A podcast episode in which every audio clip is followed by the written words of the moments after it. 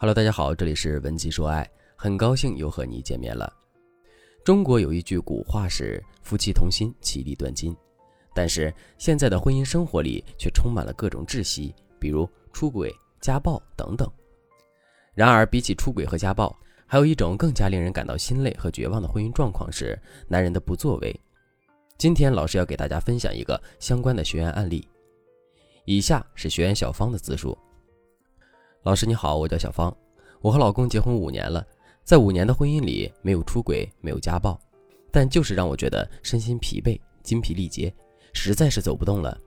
上个月家里二宝发烧了，幼儿园的老师让我去接孩子，我当时特别着急，因为疫情的原因，我很担心出什么意外。但我上班的地方离二宝幼儿园距离比他爸远了三十分钟的车程，我就给孩子他爸打电话，让他去接一下孩子，送去医院。我直接出发去医院，这样快一点。话刚说完，他就不耐烦地开口道：“我忙着呢，单位请假很麻烦。再说了，我接了去医院，这半小时也没有多大作用，孩子我也照顾不来，你接吧。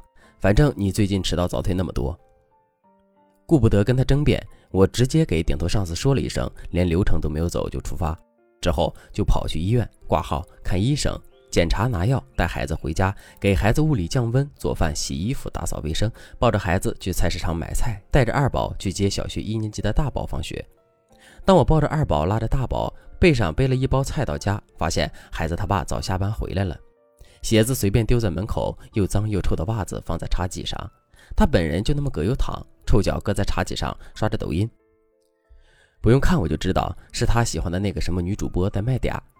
那一刻我真的觉得好累。我不知道在这段婚姻里，我到底图什么。听完小芳的案例，你有没有被引起共鸣呢？如果你的老公也像小芳的老公一样不作为，那么你可以添加老师的微信文姬八零，文姬的全拼八零，将你的具体情况发送给老师，将有机会获得一次免费的一对一指导。接下来，老师结合文姬说爱的理论体系，给大家分享两个调教不作为男人的方法，希望能够给你们带来实际的帮助。第一个方法是利用鸟笼效应，让男人主动承担起自己的责任。什么是鸟笼效应呢？鸟笼效应指的是人们会在偶然获得一件原本不需要的物品的基础上，继续添加更多与之相关的自己不需要的东西。比如，一个人偶然获得了一只鸟笼，一段时间后，由于来访的朋友不断问到为什么有一个空鸟笼时，这时他反而会为了这个笼子买一只鸟回来。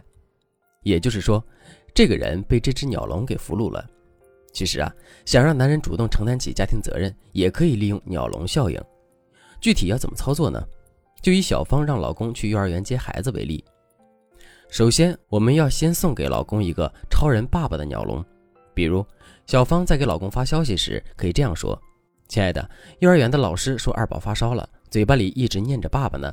你现在可以去幼儿园接宝宝吗？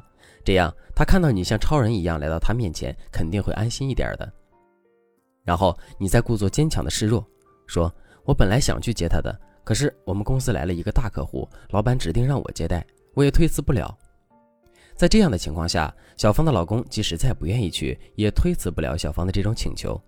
最后呢，当老公去幼儿园接了二宝，带去看完病后，我们再给他巩固巩固超人爸爸这顶帽子。你可以对他说：“亲爱的，你不仅是宝宝的超人爸爸，还是我的超人老公。”刚才二宝的老师给我发消息说，你哄娃的能力太棒了。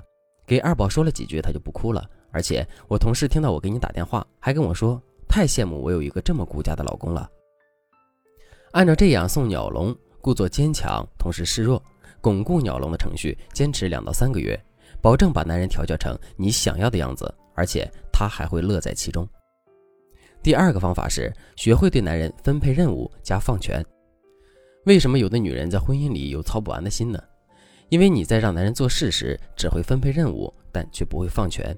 比如说，你让男人去厨房里做饭，可是却一个劲儿的在旁边指挥，什么时候放油，什么时候放葱姜蒜，什么时候放酱油，什么时候放盐，放多少盐，这些都要你说了算。这样的事情一次两次还可以，可时间久了之后，男人肯定会觉得自己不被信任，甚至是自尊心受到了伤害。同时呢，我们也会感到很操心。并且我们的这份操心还不会被男人看到，更不会被对方认可。